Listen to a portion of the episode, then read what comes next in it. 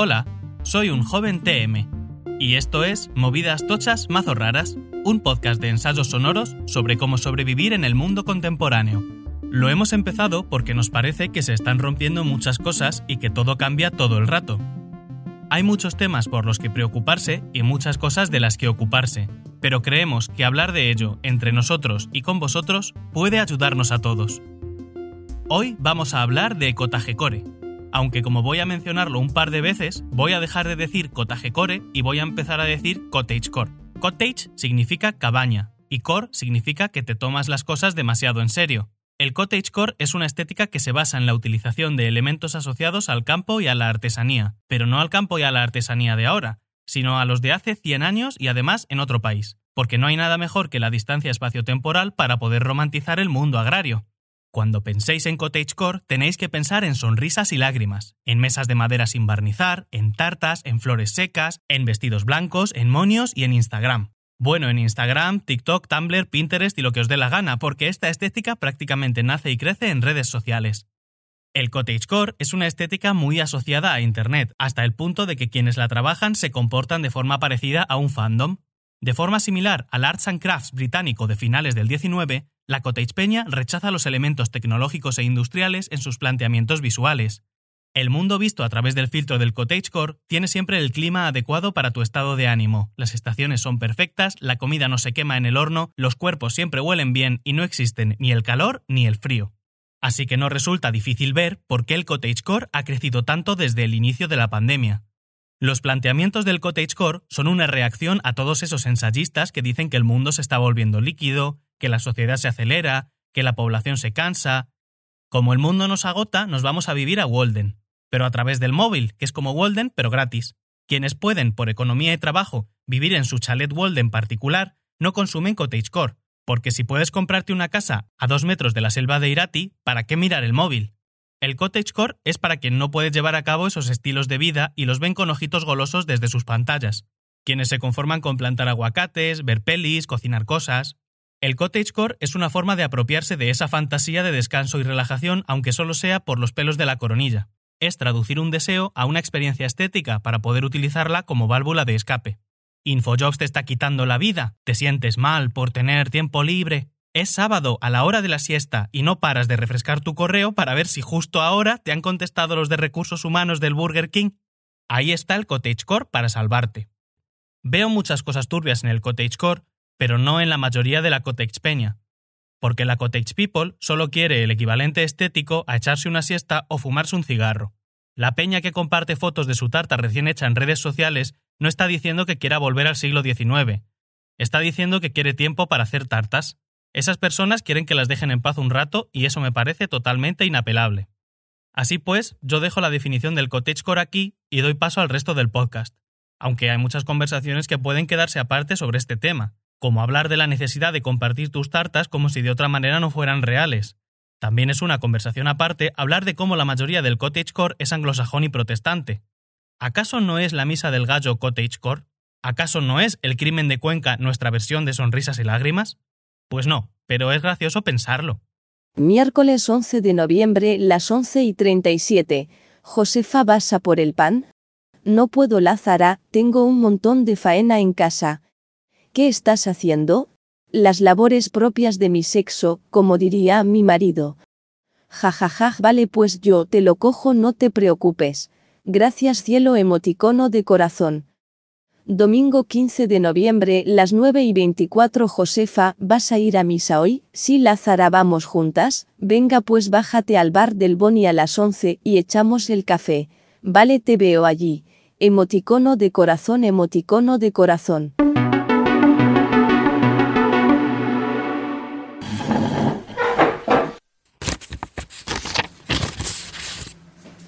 Querida abuela, ¿cómo estás?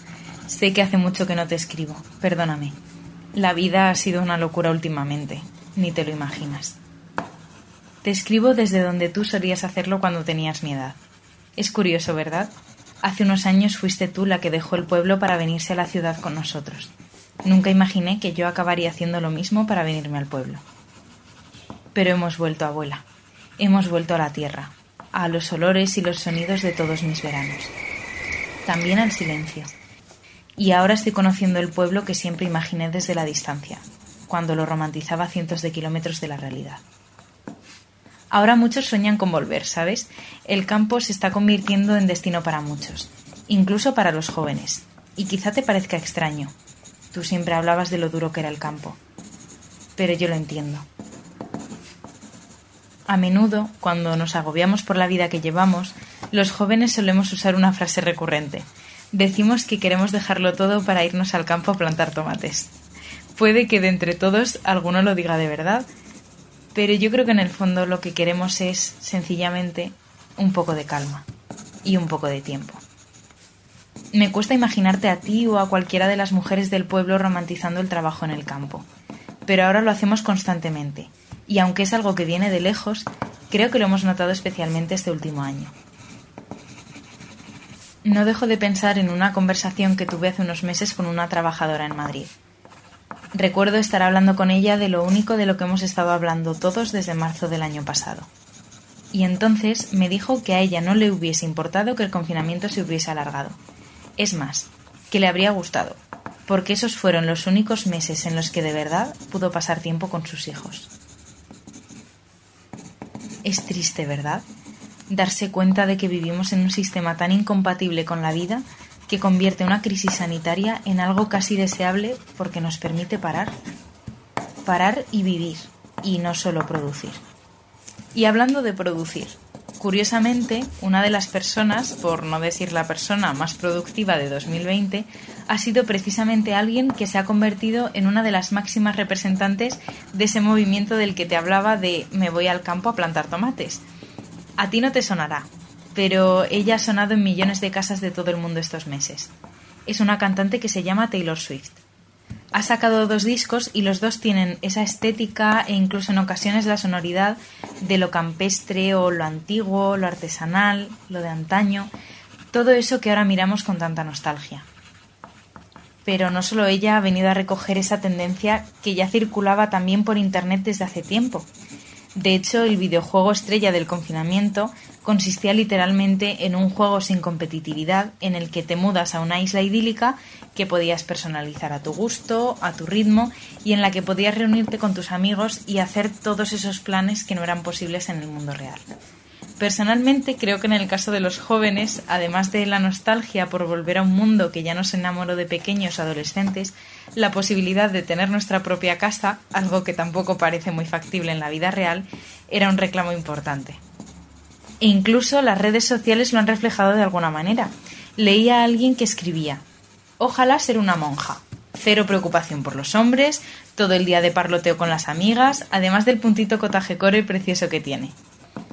El cotaje core también nos permite escapar de las circunstancias de una realidad que nos atraviesa, como por ejemplo la de ser mujer en un mundo en el que no podemos, o mejor dicho, no nos dejan vivir tranquilas. Pero bueno, creo que ya me estoy enrollando más de la cuenta. Te echo mucho de menos, abuela. No hay ningún rincón de esta casa que no me recuerde a ti.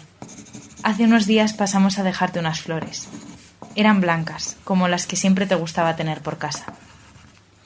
Me tengo que ir ya, pero prometo no dejar pasar tanto tiempo para volver a escribirte. Te quiero mucho. Hasta pronto, abuela.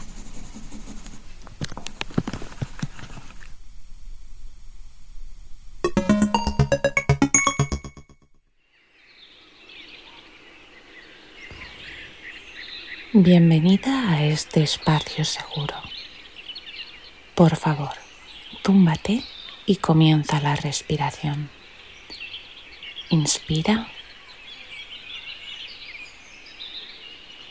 Expira. Siente cómo se relajan todos los músculos de tu cuerpo. Estás lejos de la ciudad, de los contratos precarios y de las cuentas de memes para pensar. Estira los brazos a tus costados e imagina que estás tumbada sobre la hierba. Tu mano derecha alcanza el tallo de una flor. ¿Cuántas hojas tiene? ¿Podrías decirme de qué color es? Sus esporas se liberan por el aire y entonces extiendes tu mano izquierda hasta encontrarte con la palma de otra mano que estaba esperando la tuya. Sabes que es la de tu novia porque reconoces el anillo de arcilla que le fabricaste la semana pasada. Así que inspiras de nuevo hasta notar un leve aroma a pan recién hecho.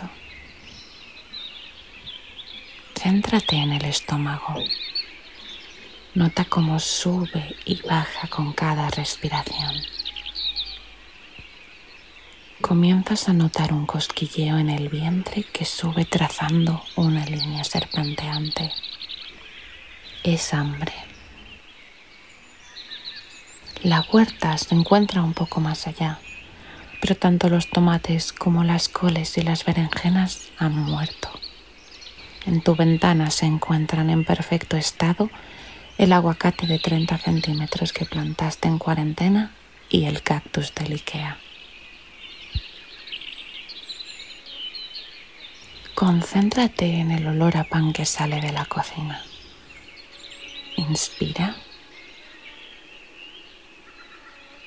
Aguanta. Y expira. ¿Cómo tienes colocada la espalda? ¿Qué zonas de esta reposan suavemente sobre el césped? ¿Sigues teniendo los hombros relajados? Inspira de nuevo y aleja de tu mente las responsabilidades. Aguanta y expira expulsando lo negativo de tu cuerpo.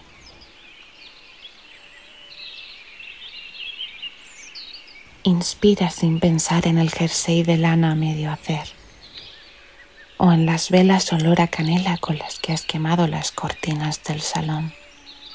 Estás viviendo la vida cottagecore con la que soñabas y te encuentras tumbada en el jardín con el amor de tu vida, mientras la brisa acaricia tu pelo y los pájaros alzan el vuelo a tu alrededor.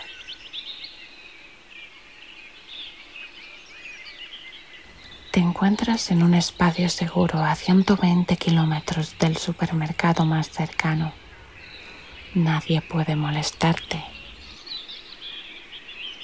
A veces, cuando el viento os favorece, llega el sonido de las campanas del convento de las Antoñitas. Si alguien sabe del lesbianismo cottagecore, son sin duda ellas, y eso te hace sentir más acompañada en esta estética soledad. Inspiras de nuevo y te centras en las puntas de los pies. Comienzas a notar un ligero cosquilleo que asciende lentamente por tu pierna, llegando a alcanzar la rodilla y subiendo por el muslo hacia la ingle. Quizá llevas demasiado tiempo tumbada en el césped y las hormigas están haciendo de las suyas. Es hora de despertar. Comienza moviendo las extremidades. Retira el cosquilleo de los pies con un ligero movimiento de dedos y sigue realizando este proceso de manera ascendente. Toma tu tiempo y recréate en los pequeños detalles.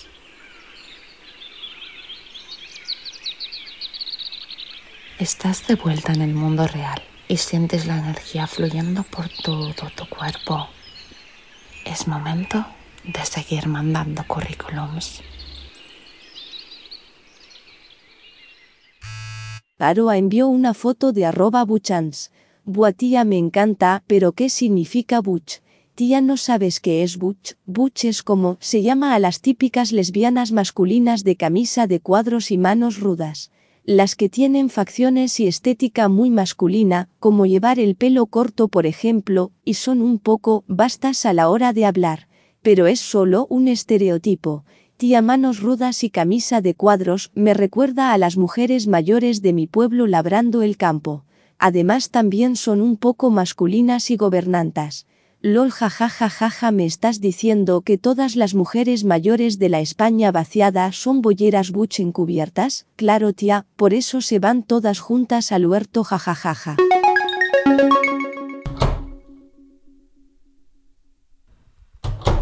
un nuevo día.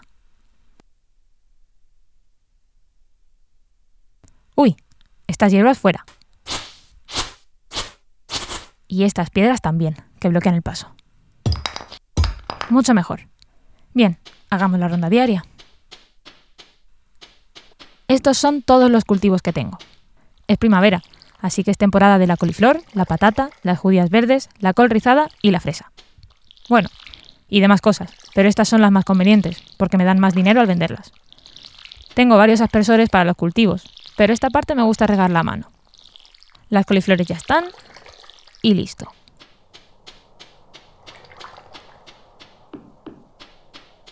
En este corral están las gallinas y los patos. Hola. ¿Qué tal habéis dormido? ¿Bien? A ver, esto por aquí. Genial, ya tengo los huevos.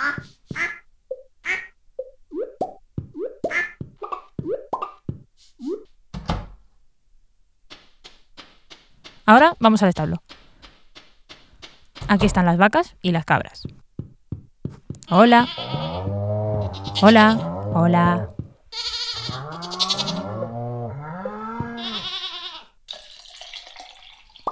Con esta leche hago queso. Y con los huevos de las gallinas y patos, mayonesa. Es un buen negocio. Cada semana estoy ganando muchísimo. Venga, pues ahora al pueblo. ¿Y cómo llega esta granja? Ya en su lecho de muerte, mi abuelo me dio un sobre cerrado y me dijo que llegaría un momento en el que me encontraría aplastada por el peso de la vida moderna y que sentiría que mi espíritu se estaba desvaneciendo ante un vacío creciente. En ese momento estaría lista para abrir el sobre. Y aquí estoy. Dejé mi trabajo en aquella gran corporación, me subí a un autobús y llegué aquí para cuidar de la granja que me había dejado en herencia mi abuelo. El terreno es enorme, prácticamente del mismo tamaño que el pueblo. Y la verdad es que la vida es bastante cómoda. Cultivo mis verduras, las vendo, cuido de mis animales, recojo conchas en la playa, busco frutos silvestres por el bosque, me hago ropa y muebles, hago un poco de todo. Ya casi estamos en la plaza. Me llevo muy bien con la gente de aquí. Les gusta que les vaya regalando cosas. Mira, ahí está Elliot. Dice que hace un buen día. Pues sí, tienes razón. Es escritor, creo. Vive en una cabaña en la playa. Viste muy elegante, como de otra época, y tiene un piano. Puedo entrar en su casa cuando él no está, porque nuestro nivel de amistad es de dos corazones. Pero de todo el mundo, con quien mejor me llevo es con Lea. Le encantan los frutos silvestres que encuentro en el bosque, así que es muy fácil ganar corazones con ella. Es artista, pinta y hace esculturas. Tiene una pequeña casa al lado del bosque. Bueno, y se me olvidaba uno de mis pasatiempos preferidos, pescar. Hay gente que piensa que es muy difícil, pero solo es cuestión de coger el tranquillo.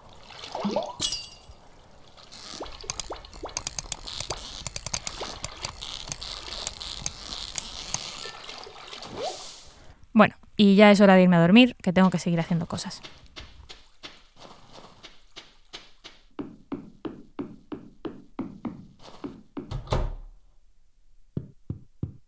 Menú, salir, salir al escritorio. Y hasta aquí mi tiempo en el campo por hoy. Ahora ordenar el cuarto, prepararme y salir corriendo para llegar a tiempo al metro.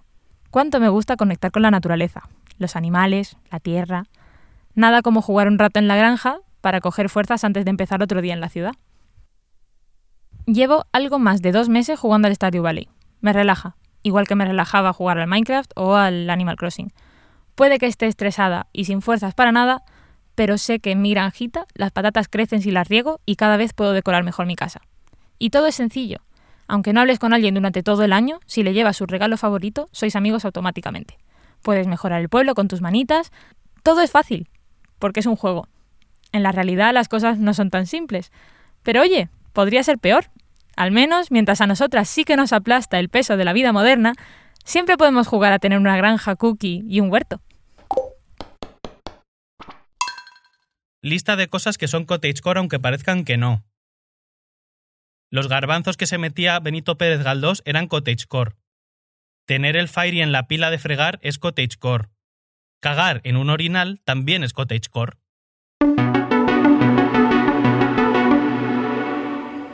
Hay algo en el pasear descalza sobre tierra húmeda, sintiendo la hierba y las pequeñas piedritas bajo mis pies, que me hace sentir muy viva, muy libre, muy presente. Siento que he vivido mucho tiempo acostumbrada a tenerle miedo al tiempo, que vivía como si no pudiese parar de tener prisa, corriendo tras él, sintiéndome productiva solo si era capaz de tachar un montón de puntitos de mi to-do list.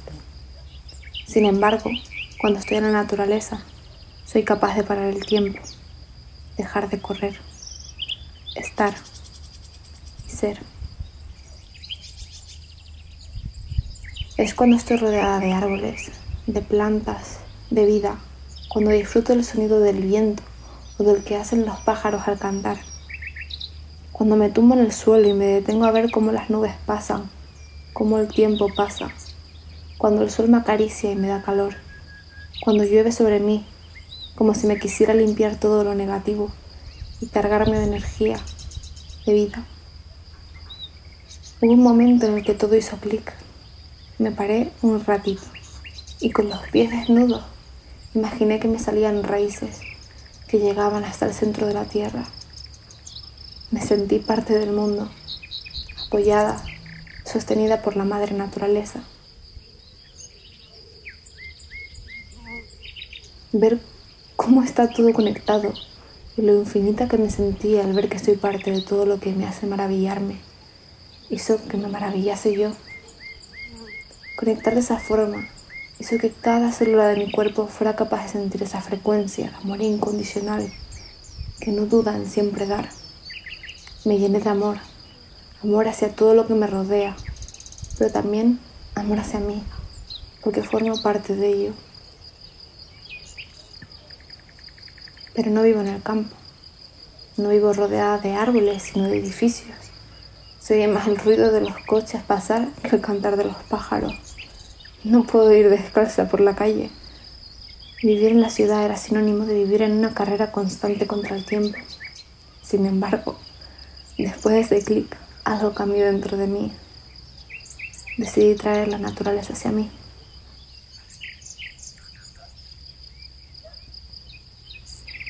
Decidí verla en mi día a día, sentirla, oírla, olerla, saborearla, admirarla.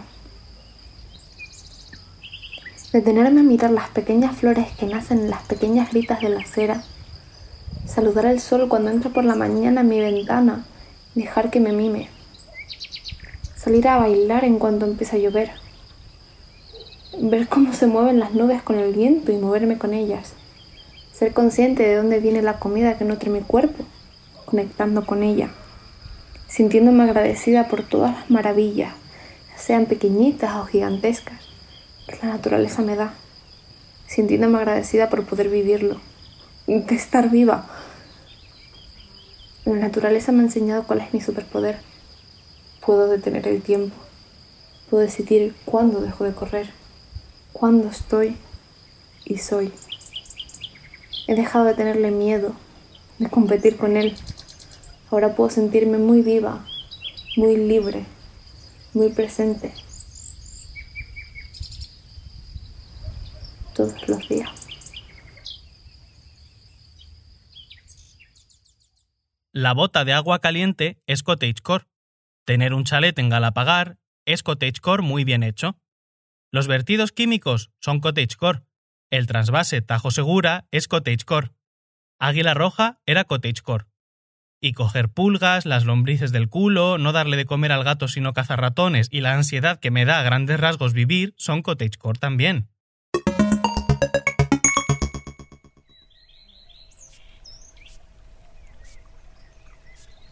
Corría el año 2007 cuando me pasaba las tardes jugando al Horse, un título de la consola Wii que nunca fue especialmente memorable. Consistía en tener un rancho, unos caballos, ir explorando por el campito con una música agradable de fondo. Una cosa verdaderamente deseable para entonces. Mi yo de 10 años deseaba tener un apacible rancho, vivir rodeada de flores y caballitos relinchantes. Habría sido fácil mantener esa idea a lo largo del tiempo. Me gustaba mancharme la ropa jugando con el fango. Resultaba agradable pensar que tendría una tierrita con animalillos que campaban a sus anchas, amasar pan, tejer mis propias prendas y todas esas cosas tan cottagecore o cottagecore que están tan de moda ahora. Pero entonces creces un poquito y aprendes que quizá la vida en el campo no es aquello que un juego de la te ha pintado. Aprendes que existen unas cosas llamadas éxodo rural, la España vacía, la despoblación sangrante, la diferencia social y salarial, la falta de oportunidades. La falta de oportunidades.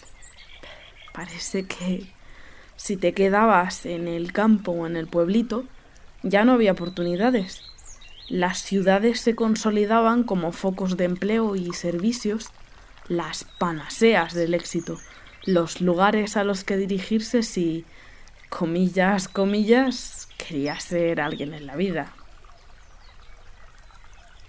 No puedo evitar caminar entre los versos de Miguel Hernández, entre aceituneros altivos, almendros de nata, las cebollas, las alondras y los rayos que no cesan. Y me ahogo entre tanta belleza, pero asumo, quizá, que el mundo rural no es tan poético y que la idealización romántica de la ruralidad casi nunca concuerda con las expectativas creadas, ni con lo que cuentan los poetas o lo que dicen por internet.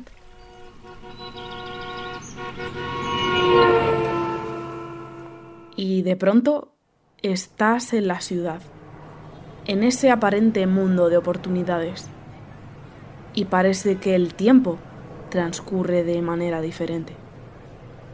Acabas convertido en un objeto, en un algo que respira, trabaja y consume, que se levanta con el sol y se acuesta cuando empieza a oscurecer, invisible e insignificante, como un insecto minúsculo, girando sobre su propio eje, sin otro impulso que el de seguir y seguir.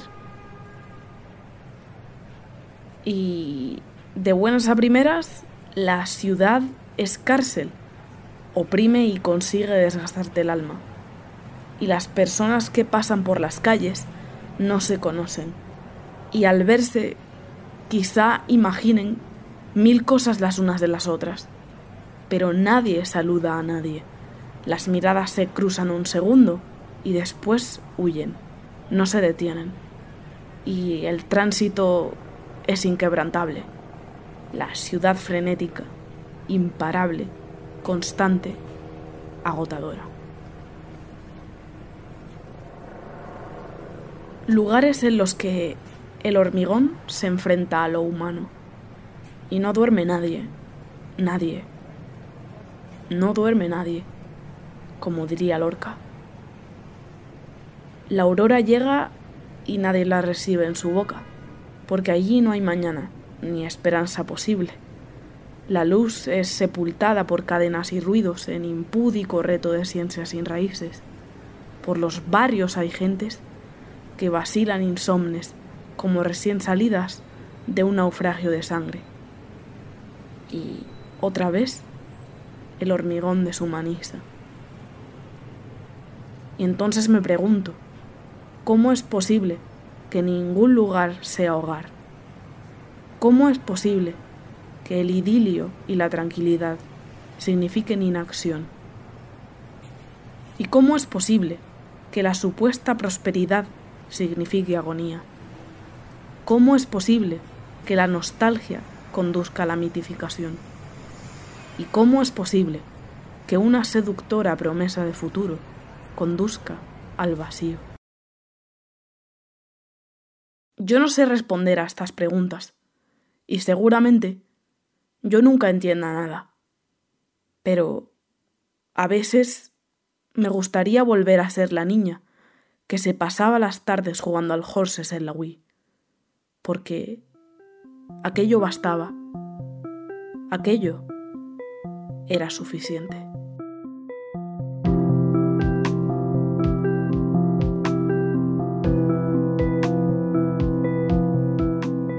Esperamos que hayas disfrutado de esta entrega de nuestro podcast. Pronto volveremos con más movidas tochas, mazo raras. Si no quieres perderte ningún episodio, suscríbete a nuestro perfil en tu plataforma de podcast favorita. Hasta entonces puedes hablar con nosotros en nuestras redes sociales y apoyarnos a través de Patreon. Tu ayuda nos permite mantener este programa en el aire. La música que estás escuchando es de Ángela Anaconda. Los ensayos de hoy han sido de Tomás Berrio Gómez Lobo, Nat con diéresis en la A, Laura de la Hoz, Paula Morais, Isabel Nieto Rodríguez y Alex Herrera. Música y sonidos adicionales, Forest Environment de Audiogiro en Zapsplat.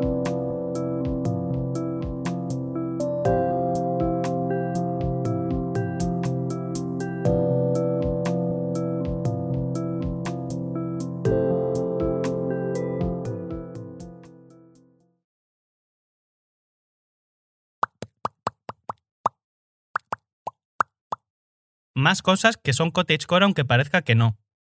Oír Radio María es cottagecore. La ropa de tu comunión era cottagecore. No tener centro de salud es cottagecore. La brecha digital es cottagecore. Que tu hospital provincial tenga dos plantas cerradas es muy cottagecore.